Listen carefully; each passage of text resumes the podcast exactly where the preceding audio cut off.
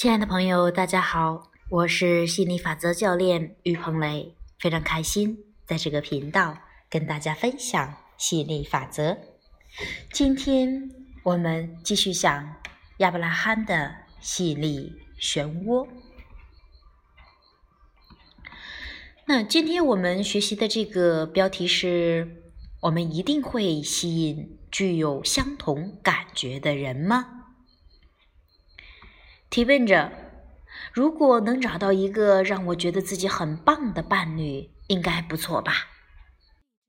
亚伯拉罕说：“当然，当别人把你视为关注的焦点，同时对你表达出赞赏之意，一定会让你觉得非常快乐，因为他们跟自己的本源保持一致的振动频率，也让一致的能量朝着你的方向流过来。”能够表现出赞赏或者接受别人的赞赏，感觉一定很不错。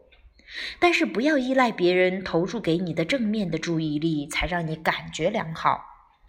向自己证明，不论你是否处于某人正向的流动中，你都能够连接到自己无形的源流上。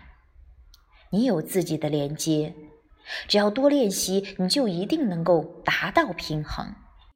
反之，如果你等着别人达成一致的频率，然后把注意力放在你身上，你的感觉就必须依赖别人的行为。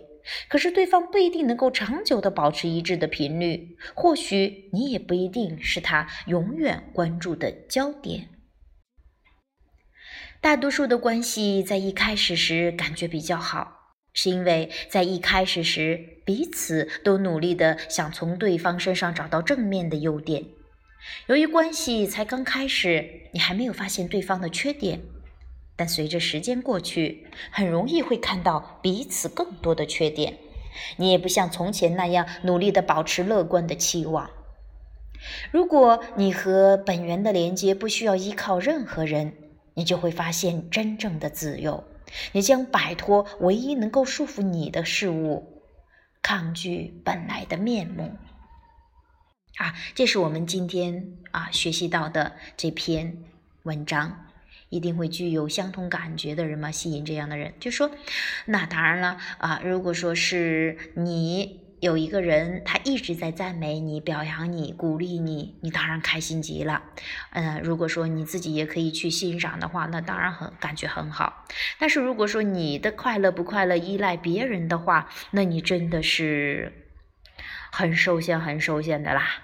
因为别人就像是文章中提到的，别人怎么会一直把你视为一个焦点呢？那他即便是他再爱你，他也会时间长了也会有其他的去关注的，比方说孩子呀，比方说他喜欢的爱他的爱好呀，各类的都有。还有就是，那万一他不跟频率跟自己的本源不一致呢？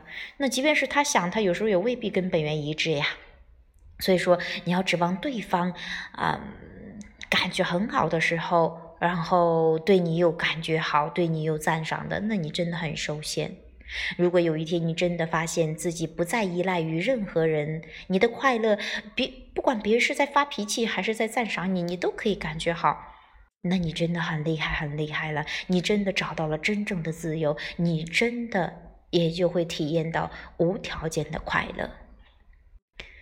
那其实很多人说，我要想要找一个伴侣，万般的宠爱我，对我真的是无条件的。那首先你也要无条件的对自己，也就是说，你不要对自己太苛刻。很多人其实啊找不来完美的伴侣，说为什么我的伴侣总是那么苛刻呢？其实应该考虑，其实你自己对自己太苛刻了，因为你在苛刻的频道，别人只能这么苛刻的对待你。所以说，嗯，无条件的去宠爱自己吧，去接受自己，不管自己是什么样子都去接受，因为那就是你。